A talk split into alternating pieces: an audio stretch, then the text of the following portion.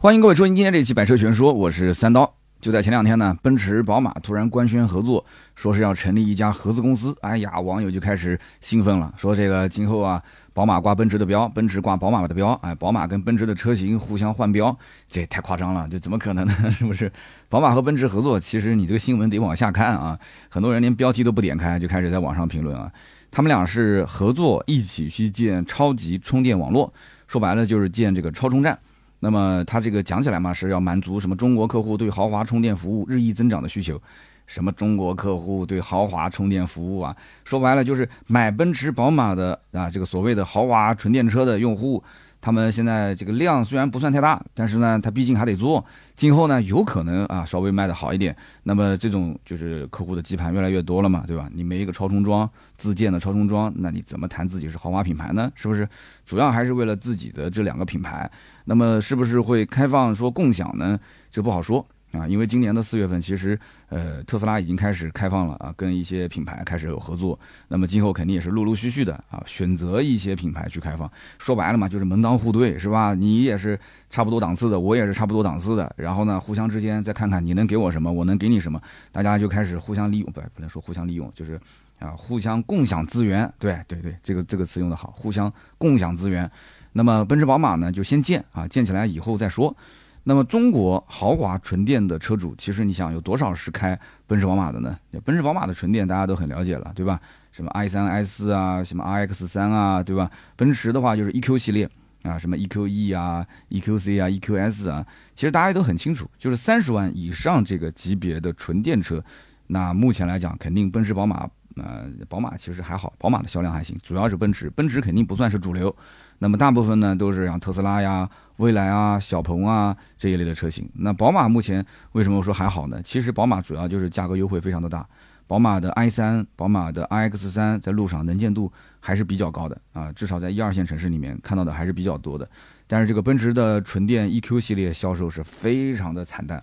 那么以前呢是不让价，对吧？或者价格优惠的少，它销售惨淡，我还能理解。但是现在优惠特别大，都十几万、二十万的优惠，但是依然惨淡。所以呢，这个道理其实很明白，就是说，那这个所谓的就满足什么，就中国客户对豪华充电服务的需求，那这肯定不是客户提的，对吧？这肯定是宝马、奔驰厂家自己琢磨出来的。那么按照奔驰、宝马的这个合作协议，到这个二零二六年的年底，合资公司在中国建设至少一千座具备先进技术的超充站，那么以及大约是七千根的超充桩。那么超充站是什么概念呢？比方说啊，找个地方。呃，就是去租也好，还是买也好，弄那么个十几二十个车位，然后呢，在里面去啊装个十几二十个充电桩。那当然了，这些都是超充桩，对吧？那么就一个充电站，它应该这里面会有个至少十个左右的桩子吧，对吧？你太少了也难看嘛。那么就。七千根啊，一千座，那么就平均下来，基本上就一座超充站大概七根桩子嘛，啊，一个超充站七根桩子，我刚才说十个都说多了啊。那么这个数量是个什么概念呢？啊，二零二三年的十一月四号，也就是上个月，特斯拉的官方微博呢更新过一条消息，说这个二零一四年中国大陆地区首座特斯拉超级充电站建立了。那么截止到二零二三年十一月一号，也就是说差不多八年的时间了啊，二零一四年、二零二三年，怪这一转眼时间过得真快。那么特斯拉在中国大陆已经是落成了一千八百多座超级充电站，一万一千多根超级充电桩，七百多座目的地充电站，两千多根目的地充电桩。那么可能有人听不太明白啊，什么叫做目的地充电桩？那特斯拉车主肯定是都知道的啊。这个目的地的充电桩实际上就是慢充，就是特斯拉车主自己家里面，比方说车位上得装一个充电桩，你可以看到一个白色的，对吧？细长条的那个挂在墙上的，那个就是属于叫目的地的充电桩，慢充。那么现在特斯拉是百分之百实现了中国大陆省会城市以及直辖市的覆盖，甚至包括珠峰和漠河啊，这个是有点秀实力了啊。那么特斯拉的充电桩之前其实一直是给特斯拉的车充电，啊，这说的好像是废话啊，但实际上这个不是废话，就你的车开过去。它即使没有什么栏杆啊，或者是有工作人员说啊不能充不能充，你即使开过去，你插上去你也充不了。它自己特斯拉有一套自己的协议啊。但是呢，今年的四月份，特斯拉呢终于是开放了十座超级充电站和一百二十座目的地充电站。这听上去呢好像这数字还行啊，还行。但是呢，你要知道这十座超级充电站全部在北京和上海这两座城市。那北京、上海的朋友呢，如果是了解，你肯定知道这几个地方，比方说像北京的宝龙大厦、国海广场。什么旧宫爱琴海、大兴龙湖天街、万科时代中心、十里堡啊。那么上海的话，就嘉地中心，这一听就不便宜这地方啊。然后瑞金大厦，还有二十一世纪大厦，还有宝矿国际大厦、静安国际中心一期。呃，这静安，据我了解，好像就当地对吧？静安也也都都不便宜。说找对象，一听说是男方的家住在静安，那女生就立马就，哎哎哎，可以谈谈，可以谈谈啊。这反正是上海的朋友跟我说的啊，这不是我自己说的啊。那么其实我我们可以这么理解，就是他想给别人充，但是呢，也也不一定全都给，就是说他也要挑。那挑挑了多少台车呢？他挑了三十七款车型，很有意思哎，这还真的很有意思。这三十七款车型啊。那么其中还有停产的车，所以我也不知道他是怎么挑的。大家可以看一看啊，比方说，他第一个就是爱驰的 U 五，哎，我就奇了怪了，这爱驰都已经没了啊，他那开放了爱爱驰的 U 五，就是三十七款车之一。然后很有意思，他开放给了这个理想 ONE，但是理理想你开个 L 七、L 八、L 九你充不了，但是你开理想 ONE 可以。然后开放给了赛力斯 SF 五，就说明这个应该是很早之前就定下来的这个车型，只不过就最近这两年才刚刚开始公布。啊，就今年四月份刚刚公布啊！你想，这这你觉得 S F 五这车现在都不怎么卖了是吧？还有这个就问界的 M 五，然后还有意思就是什么？就是一汽大众它开放给了 I D 四 Cross，那上汽大众就要问了，那我的 I D 四这个 X 为什么我就不能充呢？就特别有意思。然后就只有这我这个表格到时候图文里面会有，只有这三十七款车可以充。那后续它有可能会再增加一些啊。但是呢，这三十七款车虽然有的是停产的，但你可以看到这个价格其实都不太便宜啊。都不太便宜，你看这里面什么极星的 Polestar 二啊，啊，宝马的 i 三、iX、iX 三啊，福特的电马，其实现在也也卖的不是特别的好。然后广汽安安的 LX 啊，这个还可以，哪吒 U 啊，这还可以，啊，还有威马 EX 五，这个威马 EX 五，这一说你们不笑我都要笑了啊，就说明这这个名单列的还是比较的早，但我不知道它是以什么样的这个方式来选，反正就这么多车啊，文稿里面会显示三十七款。那么其实我们可以理解，就就奔驰、宝马他们一起合作建超充站，你想，它要到二零二六年，它才能完成多少？它才能完成这个一千座超充站，七千根超充桩。但是目前特斯拉已经是多少？一千八百多座超充站，一万一千多根超级充电桩。所以如果按照这个协议，即使到二零二六年，奔驰、宝马它完成了建设目标，那么最终它的超充站的普及率、超充桩的普及率，也也还达不到二零二三年特斯拉现在的这个水平。那么当然了，有人讲这个超充桩的数量，它也得跟这个品牌的销量成正比。哎，这个说得好啊，这个问题提的是很好的。那么奔驰 EQ 系列，他们几款车型加在一起，一年能卖多少台车呢？大家猜一猜啊？奔驰啊，奔驰啊，你想想看，奔驰的 EQ 系列，哎呀，很惨，一年也就卖个一两万台，才一两万台，一个月才一千来台车。那么特斯拉一款 Model Y 一个月能卖多少台？能卖四到五万台，四到五万，那这种就绝对是数据上的碾压。对吧？它卖一个月能赶得上奔驰所有的几款车型加在一起卖个两年，啊，因为特斯拉 Model Y 就这一款车卖一个月，那么这种数据绝对是碾压。那么对于奔驰、宝马来说，就有点像什么呢？就像同一个考场，对吧？年级倒数第一的同学，他连卷子的 A 面都没答完，然后班长就已经交卷子了，是吧？就学霸就已经交卷子了啊！有的民办学校都是掐尖进去的，对吧？那这种掐尖的学生跟这种倒数第一的学生之间，那就是两个世界。啊，完全就是两个世界。那么看他交卷，就是一种什么感觉？是一种无力，是一种绝望的感觉。啊，就说到，就有人讲说，啊，刀哥，你为什么不把你女儿送到民办学校，对吧？你也不用买学区房。你看，这就是送到民办学校，那我我我女儿就相当于就是奔驰 EQ 系列，就然后跟现在的这些，对吧？动不动像 Model Y 这种一个月卖四五万的，你说他什么感觉？就要考虑到孩子的这种感觉嘛，对吧？讲的有点跑偏了啊。所以奔驰现在也是。也是，他其实他你想不急，他也不急，他有钱是吧？他燃油车卖的也好，也挣钱。那你说着急，他也着急，因为在中国这个市场非常的大。那现在目前来讲，就真正真正能挣钱的，这都是玩增程式的，是吧？都 都是，呃，领跑玩增程啊，挣到钱了啊。理想玩增程挣到钱了，现在都在玩增程啊，就问界玩增程啊，就也挣到钱了。所以说。这奔驰就就是一种无力和绝望嘛。那宝马这边呢稍微好一点，纯电的 iX 三和宝马的 i 三，它本来它长得就跟油车就没什么区别，然后再把这个价格降到让你无法拒绝，哎，对吧？二十多万开走一辆宝马的三系纯电啊，然后呢三十多万能开走一辆叉三的纯电啊，叉三其实现在优惠也很大，就是燃油版的叉三。那么它现在电车比油车能省个大几万块钱，那你又妥妥的解决了面子问题。只不过增加了一些续航焦虑，对吧？你再看看兜里面的预算，那大家就瞬间清醒。这不是性价比的问题，这不存在性价比的问题，这是自己买不买得起的问题啊！三十多万差十万呢，对吧？二十多万，二十多万你可能买个 B 级车你现在你觉得二十多万，那那宝马三系可以啊，纯电纯电就给自己找找理由嘛。我长途开的也不多，对吧？而且这个续航三四百公里，对吧？你这也也够也够，对吧？大家就会去开始自己找理由嘛，就自己给自己台阶下，就这么去买了。那么宝马的新能源车能卖多少台呢？一年大概能卖出去差不多四十万辆，相当可以了啊！我觉得在奔驰、宝马、奥迪这个体系里面，那绝对是吊打另外两家啊，四十多万辆。所以你可以这么理解，就两边一起建超充站，我觉得就是宝马带着奔驰玩。我个人觉得啊，但是可能宝马会觉得说，你看我卖的多，对吧？你卖的少，那你现在就比较弱势，你能不能多掏点钱？你就你就多建一点，对吧？但是标呢，就用宝马、奔驰的标。那奔驰可能会说，那你你的车多，你的车多，你将来你的车过来充电，你收益你肯定要多拿嘛，那你就得多掏点钱。其实都是亏本的买卖，所以这两个人之间到底是怎么定的，就是打哪个人掏多少钱，我不清楚。但是按照股比来讲是五十比五十，虽然说股比是五十归五十，但是投入。这个不一定是按股比来，包括分红也不一定按股比来。这个股比说白了就是话语权，五十跟五十这种话语权是最麻烦的一件事情，就两个人说了都不算，对吧？那我们曾经在隔壁的那个小试牛刀里面，我们请到了一个就是中美两国都有职业执照的一个律师啊，律师过来也是这么讲的，说最合理的应该至少是七三。啊，七三，因为包括涉及到股东投票这一块，七三是最合理的。大家可以去听听我隔壁的那一期，那期评价非常的好，因为那律师真的是讲的非常专业啊，就是关于这个跟啊合伙人合作怎么做生意，或者是打工人怎么去维权，在那期节目里面小试牛刀啊。那么我们继续讲啊，就宝马一年能卖差不多四十多万辆，它是奔驰纯电 EQ 系列的二十多倍啊，但是这个数据其实也仅仅就是特斯拉销量的三分之一。啊，所以特斯拉的销量在中国真的是非常非常的恐怖啊！特斯拉呢，其实进入中国市场已经差不多十年了，目前呢，在国内拥有四百二十五家门店，拥有差不多一百五十多万车主，而且呢，每一年还在以差不多九十万左右的数量增加。那么有人可能就会想到另外一个品牌，就是比亚迪啊，说这比亚迪的销量其实也不比特斯拉差，对吧？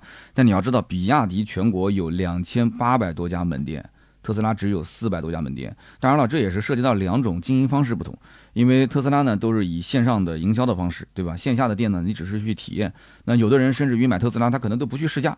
啊，商场里面逛一逛，跟老公说说啊，老公啊，我觉得我想买个特斯拉，老公也去试一试，这车也都太熟悉不过了嘛，对吧？呃，可能就回家在 app 上下个单，然后就等着呃到这个交付中心去交付就结束了。所以它的体验店跟它的交付中心，其实这个整体的数量加在一起，我估计都没超过一千家，因为它交付中心你可能一个城市十个体验店，它最多也就是一个到两个的交付中心嘛，对吧？所以它一百五十多万的车主，其实是以四百二十五家的门店。啊，这样的运营下来的，你像就是完全不在一个级别，说明说明什么？就说明这种销售模式，我个人还是非常看好的，就直营的模式。那么现在这种传统的经销商的模式，很多人也想改革，但你改不掉，对吧？伟大不掉，因为这些都是老经销商，你把他们给砍掉，那可能会造成非常大的这个负面的效应啊。那么怎么讲呢？就是目前我前面提到特斯拉有一千八百多座的超级充电站。啊，一万一千多根的超级充电桩，它服务的人有多少呢？其实就是目前大概一百五十多万的这个特斯拉车主，而且每一年大概还有个八九十万的车主这么一个新增的就是增加。那么你试想一下，到了二零二六年的时候，那奔驰跟宝马的纯电车主他会有多少？你再想想特斯拉的车主他会有多少？那为什么我要提这个问题呢？很简单啊，因为你想，二零二六年奔驰、宝马的超充桩的数量，按照这个合同上面来讲的话，那就是现在二零二三年特斯拉这个数量。那么现在特斯拉一百五十多万车主，那二六年奔驰、宝马的电车车主能不能达到一百五十万啊？那它的这个充电桩的水平是不是能够按照合同的这个要求，能普及到现在特斯拉这个水平，对不对？其实这个对于每一个准备去买奔驰、宝马纯电车的人啊，虽然说这个新闻消息是利好的，但是你要想一想，它能达到什么样的一个服务水准？对吧？它能不能应付得了这么多的一些车主的啊？这个对于超充的需求，那可能有很多人会好奇，说这个奔驰、宝马为什么要合作做超充站呢？不是经常能看到有宣传讲说，呃，这个什么宝马品牌接入了超过五十八万根的充电桩啊，其中包括三十二万根的直流充电桩，能够覆盖三百二十多个城市。哎，这五十八万根难道还不够用吗？啊，其实这个问题回答起来很简单，就是第三方的充电桩的体验它不够好。你试想一下啊，当你开着一台上百万的奔驰的 EQS，对吧？或大几十万的宝马的是 iX 三啊，你快没电的时候，你急急忙忙的导航去最近的一个第三方的充电站，结果呢啊，跑过去一看，十根充电桩，五个是坏的，两个被油车占着，然后还有三个正在充电啊，司机在那边玩手机啊，你你也你也不知道他什么时候下车是吧？那你说你会是什么感觉？那不仅如此，大部分的第三方的充电桩啊，它都是属于一个无人管理的状态。啊，位置呢，环境呢都比较差或者说就是千差万别吧，也不能说都比较差，就是千差万别。有一些在停车场里面的可能还好，低价停车场，那么遇到的一些软件的 bug 啊，它可能会多扣费，或者说是莫名其妙的扣费，这个你也没地方维权。那我就遇到过呀，我上次是去浙江的哪儿啊？是桐庐还是哪边？我当时去找充电桩，找了一圈，因为它是个呃，就是老老宅子嘛，就是属于那种叫什么古香古色的那种村子。然后去了以后没有快充桩啊，因为他们电力没改造嘛，他们那边也缺电。后来我找了一个慢充桩，插上去第一个充不了电，但是已经启动了。结果把枪拔掉，咔嚓扣了我也不多啊，就大概扣了我两块钱，一块多钱。然后再去第二个插上去又用不了，咔嚓又扣了我一块多钱。就是虽然不多两三块钱，但是它不爽，你知道吗？我又没充上电。但你扣了我的钱，但你没地方维权，是不是？那如果说奔驰、宝马自建超充桩，那是什么个效果呢？那你可能说，哎，你只要打开奔驰的 app 上，然后呢，你可以查询到最近的超充站，然后你可以开到啊，你或者你那上面就看到啊，有几个充电桩空闲，然后呢，你甚至可以预约，这个很关键。其实你看充电桩空闲，现在呃，有些像百度啊，像高德地图上，你查充电桩它也会显示，但有的时候显示不是特别的精准啊，显示比方说啊，三个充电桩空闲，你跑过去一看，可能只有一个桩能用。对不对？它就像这种，就比方说奔驰、宝马的自建的超充桩，你去了之后，那首先装应该大大概率是好的，对吧？它本身是自己的品牌，它要维护品牌形象嘛。然后其次，如果说可以预约，那么你开启导航之后，它可以根据你的导航的这个时间来判断你大概什么时候到，然后呢，根据这个时间预约，你可以把这个桩子啊，你去了以后可能刷个卡，扫个二维码，你就可以用了，对吧？那么奔驰，你想，包括宝马，它自建的这个超充桩，它选的这个场地标准肯定是不会低的嘛。你想品牌形象在那个地方摆着，位置肯定也不会太差，对吧？那遇到的问题，它也有四零零的客服，你也可以打电话。关键就是什么？关键就是自建桩在客户的心里面，它就是靠谱啊，这两个字很关键，它是靠谱。第三方的充电桩，你根本就不知道，就哪哪一家的服务质量怎么样，什么特来电、国家电网、新兴充电，就是你你不清楚它到底靠谱不靠谱。它各个城市的服务水准不一样，对吧？基建的水准也不一样。但是，哎，自建桩，你在任何一个城市、任何一个地方，你只要能发现周围有个自建桩啊，奔驰、宝马建的，虽然说数量可能不一定很多，但是它靠谱。第三方呢是数量很多，但是很多都不靠谱。所以说，豪华品牌如果没有自建桩，那就等同于是什么？建一栋高楼啊，你比方说在日本可能叫塔楼，是吧？那你建一栋高楼，它没有打地基，这个就很关键。那如果说奔驰、宝马的车主，他他他只能天天去。国家电网去特来电去新兴充电，哎，到了那些地方，本身就就去了。本来说啊有两个空的，跑过去一看，一个空的都没有。然后要去跟五菱宏光 mini EV 啊，去什么比亚迪海鸥，去跟网约车司机一起去抢充电桩。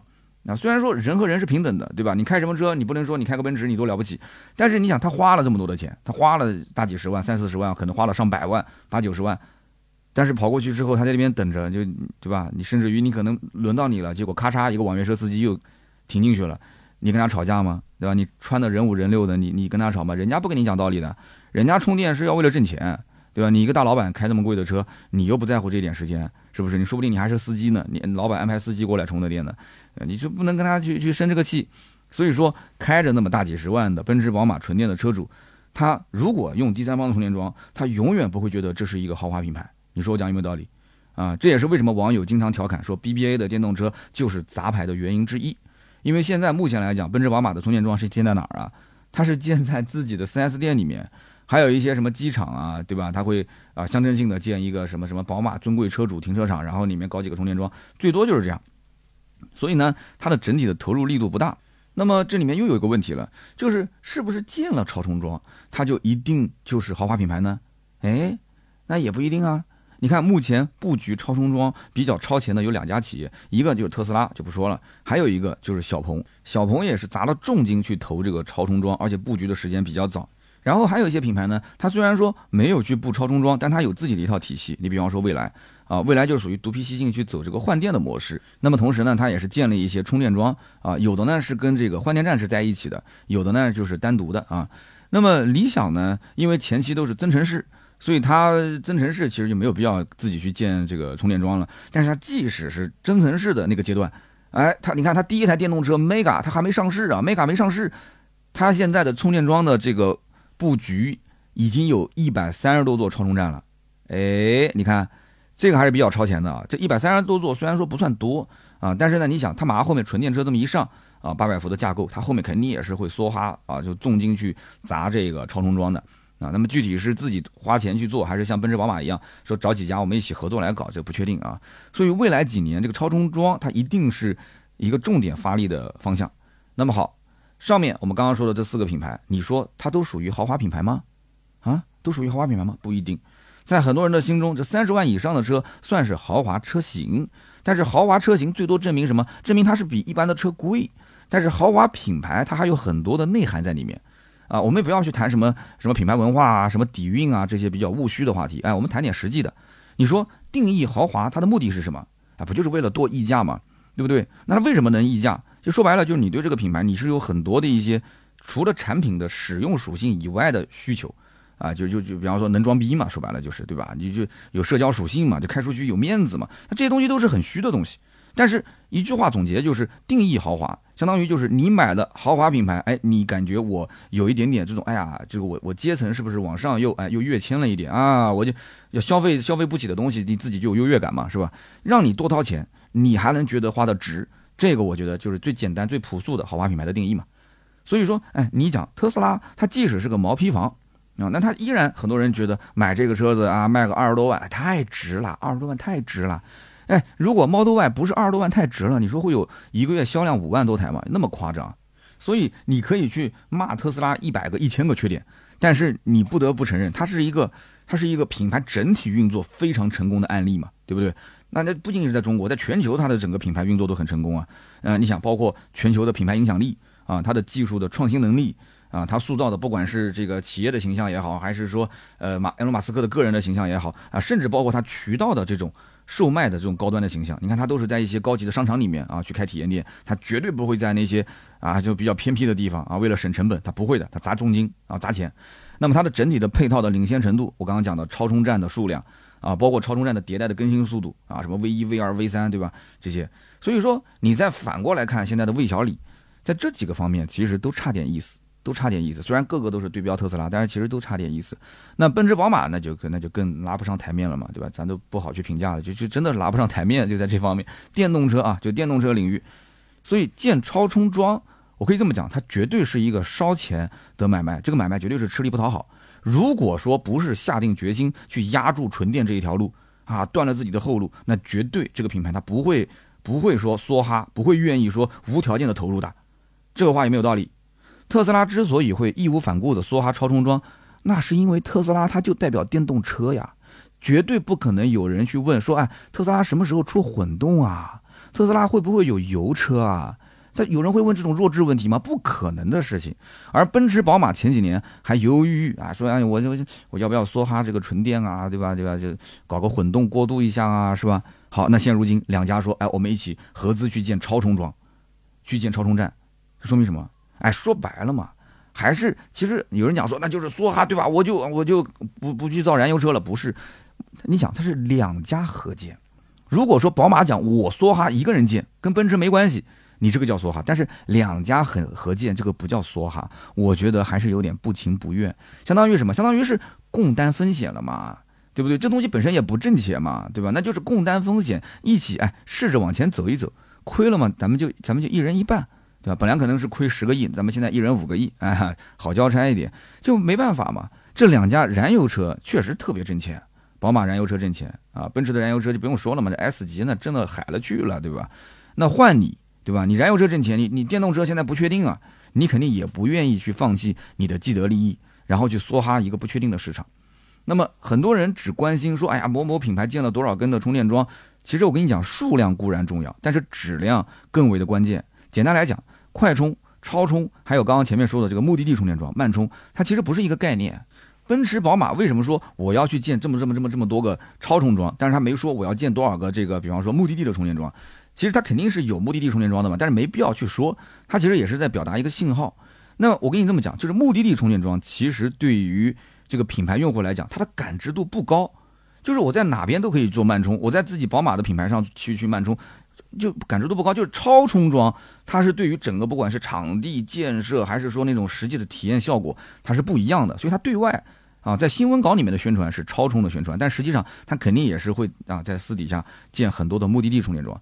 那目的地充电桩对于你来讲的好处是什么？比方讲，你开到了一个酒店啊，到这个酒店的地下停车场停车，哎，你发现正好这个地方有这个目的地的充电桩，然后呢，你插上去之后，它是个慢充嘛，你充一夜，然后第二天满电出发，其实心情也是挺好的，但是就没有那种没有那种在那种超充桩，哎呀，就是那种只能我独享，我跟奔驰独享的超充桩里面充电的那种感觉，没有那种优越感。所以这就是目的地的充电桩。那么快充就不用说了嘛，就是那种直流电充电，对吧？超充桩其实大家最典最典型就可以看到特斯拉嘛，就是那个百外红内的那个镂空的那种超充桩。呃，特斯拉的超充桩的充电功率可以啊，就是峰值达到两百五十千瓦，在这个状态下的话，十五分钟可以补能两百五十公里的续航。那么其实我觉得也还好啊，就是也就跟我们这种就是八百伏的架构的电车去充电也差不多。那么特斯拉的这个大电流现在是 V 三啊，就是快充桩。但是它有一点，就是它只能在百分之五到百分之二十七的 SOC 的区间，能够维持到二百五十千瓦的峰值充电功率。那么其他的区间，它的充电功率下降的速度是比较快的，所以它不是全部的这个呃时间段全部的都能达到这个峰值，这一点大家一定要注意啊。那么超充桩是豪华品牌一定绕不过去的一个坎儿。当然了，你决定建超充桩，这只是第一步。那么接下来你还要干什么呢？你要选一个豪华车的车主经常出入的地方，对吧？那么毫无疑问，城市的 CBD，还有就是高档的、高级的这个购物中心，那这都是高收入人群的一个集中地。那么超充桩肯定首选要建在这个地方，但是呢，这个地方的地价那绝对是寸土寸金啊。所以奔驰、宝马是硬着头皮也要在这边建。为什么呢？因为你会发现在这个地方已经有特斯拉的超充桩了，是吧？特斯拉已经圈了一块地啊，很久之前就建了。你要如果不建这里，哎，你选个鸟不拉屎的地方去建，那对不起，车主的尊贵体验那肯定是要大打折扣的嘛，是不是？那么其实除了这些所谓的 CBD 呀、高档的一些商场啊，我觉得还有一个地方，奔驰、宝马是一定一定得要关注的。他要如果不关注，我觉得他真的是非常吃亏。在什么地方建呢？就是在高速服务区去多花点钱建超充站、建超充桩，绝对可以一战成名啊！我这个地方是有数据的啊。根据数据显示，截止到二零二三年的九月份，高速充电停车位一共有二点九九万个。这个桩量占到全国的工桩的比例仅仅是百分之一点二，百分之一点二。那平均每个服务区仅仅只有五个充电桩，你想想，就这个数量，它肯定是无法满足远程出行的一个需求。特别是节假日，大家知道节假日怎么样啊？会有充电的潮汐现象。什么叫潮汐现象呢？就是平时这个五个桩呢，你可能去也没什么人跟你抢，但是一到节假日啊，五一、十一的时候，那这排队的现象非常严重。那我为什么说奔驰、宝马适合大力投入服务区的超充站呢？很简单，因为啊，你想，它不是说没人想到啊，我的电车要在高速服务区建充电站，那我我肯定能服务的更好。但是你要知道，只有像国家电网或者像什么特来电、新兴充电这种就第三方的啊，它以这个挣钱为目的的，它可以去去建。但是你看，在高速服务区其实没有太多什么新兴充电啊、特来电，因为就很明显，它一定是成本很高，它。他他投入不起，他烧钱，他就是亏嘛，对吧？那国家电网这个就不不用计回报嘛，国家电网也不是盈利企业，所以你看到那个服务区里面基本上都是国家电网的，对吧？所以说服务区建超充站可以，我可以百分之百的讲，一定是大投入，不是低回报，是没回报，是亏钱的，它一定是亏钱的。所以一般的小品牌，它肯定是烧不起这个钱，第三方公司肯定也不愿意去干这个事情。但是这个又是客户长途出行的刚需，绝对的刚需。所以你想想看，奔驰、宝马，它现在做电车，它的核心目的是什么？它不就是要树立起开我奔驰、宝马电车，哎，能有那种尊贵感吗？啊，我我不是说在高速服务区建一个超充站，我就能把所有的这些车主都能把这个续航焦虑给满足，不是这个概念，不是这个概念，是尊贵感。啊，咱这个是豪华纯电品牌，对不对？你想想看那个画面啊，节假日，哎呀，服务区里面来来往往那么多各个品牌的车主，找个停车位都找不到，哎，结果有一个，哎呀，可能十几二十个车位的奔驰、宝马专用的超充站，就在最显眼的停车场的位置里面，哎呀，你看看这个奔驰、宝马的电车车主开进去充电，那那个那个感觉，我跟你讲，充完电你都不愿意走。而且我跟你说，就算是排队，哎呀，奔驰、宝马的电动车车主在旁边，我跟你说，就跟那什么，就跟那个，呃，在那个叫什么来着，就是那个机场的候机厅里面，别人在外面，哎，坐在这个大厅里面，你就在那个贵宾厅里面坐着。所以那贵宾厅，我跟你说啊，这贵宾厅啊，其实要把它搞成透明的玻璃，那那绝对效果更好。所以你千万别坐进去之后别人看不见我，你要让更多的人能看见。你在那边喝咖啡，你在那边看报纸，哎呀，你在那边看杂志，对吧？看手机那也行啊，就是拿个电脑装模作样的在那边去去办公，一定是透明的落地窗，这这这就感觉，对吧？这就是花了钱买的服务的感觉。所以我跟你讲，就即使是让奔驰、宝马的车主在那边排队，在服务区旁边等着排队，他都觉得倍儿有面子，这个钱花的值，这个就是豪华品牌。所以只有这种时候，他才有感觉，让绝对多的人能看见，让别人就找不到停车位，我在旁边都有都有位子停，我还能去充电。哎呀，就是你看。这就有人讲说，那那那得收多少钱呢？哎，那收多少钱？我们讲一讲啊。这个呢，其实说实话，充电的费用也不能太贵啊。虽然是超充啊，超充价格肯定是比普通的充电价格要贵的嘛。那么现在特斯拉目前超充的价格大概在一块八到两块四一度电。那么奔驰、宝马如果收费太高，那又不是没有替代品，对吧？买个特斯拉，特斯拉也有那么多的超充站，那么多的超充桩，是吧？那我就买它的了。所以奔驰、宝马。呃，我觉得收费的价格应该也就在这个区间吧，就是大概一块六七到两块四五的样子。而你想在这种地段啊，就高速服务区，你看这种就寸土寸金啊，就本身车位就少，在这个地方这种黄金地段，你去把它车位租下来或者买下来啊，各种手续批下来，最后你你二十四小时全天满负荷的去运转，你觉得它能挣多少钱？对吧？一度电也就是一块八到两块四，它能挣多少钱？肯定百分百亏钱，不用讲的。如果说啊，它还是长时间的空置，对吧？那亏的更多嘛。所以我不是说了嘛，对，就这个买卖必须是奔驰、宝马两个人去一起烧，对吧？一起烧是烧钱的买卖，它就不是梭哈纯电的品牌，绝对不愿意去自建超充的网络。那么说到底，奔驰、宝马自建超充桩，只不过是豪华电动车品牌走到了一个必经之路啊，到了一个路口而已。他们两个人呢，其实相当于是在路口相遇了啊，觉得说前路呢，呃，不太不太保险啊，又比较艰险，所以决定就搭伙啊，搭伙就稍微走一段试试看，那么互相承担一下风险，仅此而已。那么这两个品牌其实一起维护这个超充体系啊，呃，后期如何管理、如何运营，这个也是个大问题。啊，就比方说，我刚刚讲的，你说在奔驰的 App 里面可以去预约充电的话，那宝马的 App 里面它肯定也得看到。那宝马的 App 它跟奔驰的 App 数据共享，数据能打通啊，这个我觉得这这这这可能性非常的小，对不对？那那有没有种可能说，那好，那奔驰宝马呃双方的车主，我们就再下一个是专门用来去在这个超充站去充电的 App，那取个名字叫奔马啊，哎，这个名字蛮好的，叫奔马充电，奔马充电 App APP，那行不行？这也不是不行，但是呢，我感觉这个体验啊。有点有失尊贵啊，不尊贵了。我感觉就像个杂牌的这个充电的 app，有点不尊贵啊。所以呢，这个以后怎么运营不得而知啊。但是不管怎么说啊，你说多几个品牌一起去投入建这个超充站，我相信这个超充站将来早晚还是要共享的，对不对？那对于电动车车主来讲肯定是好事嘛。那么现如今这个八百伏的高压的平台是越来越普及了，那么对于超充的需求肯定是越来越多、越来越强烈。二零一九年，保时捷的 Taycan 是最早推出八百伏的高压充电平台。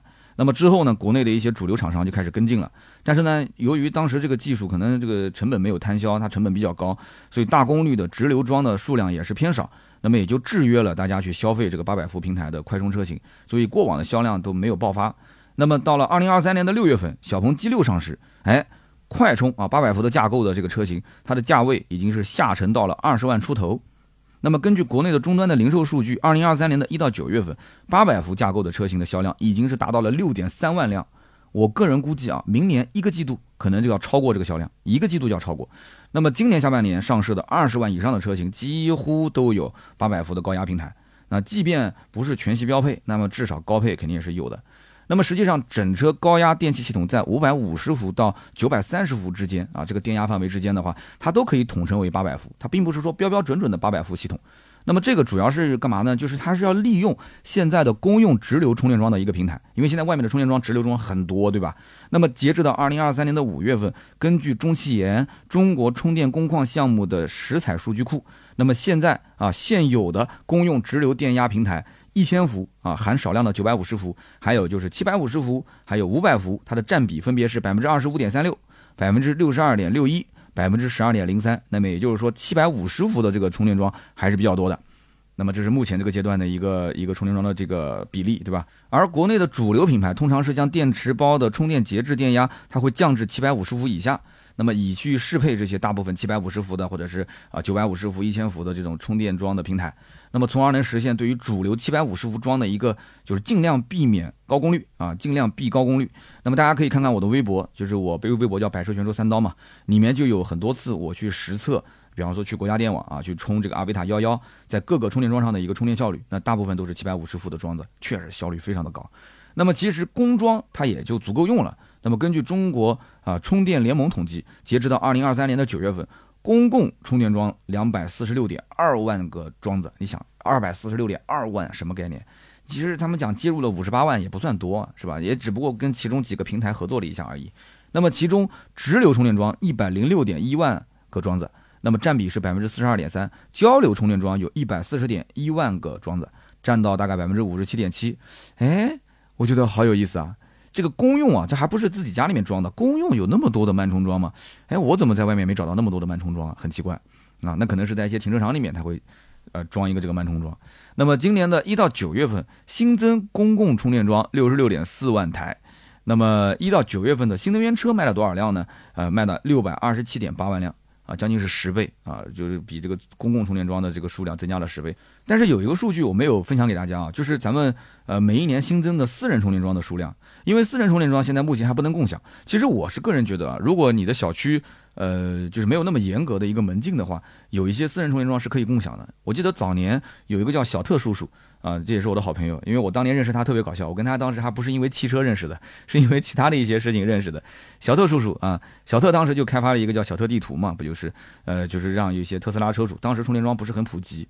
那么就，如果你们家的这个充电桩是有条件能够让别人开进来充电的话，那你可以在这个 app 上去共享一下。哎，这个当时想法非常的好，所以我觉得以后私人充电桩，我觉得理论上讲是可以共享的。你比方说我的那个充电桩，其实我白天上班我是有很多的空闲时间，我可以把它共享出去，你充我的电，然后你就正常付费就可以了，对吧？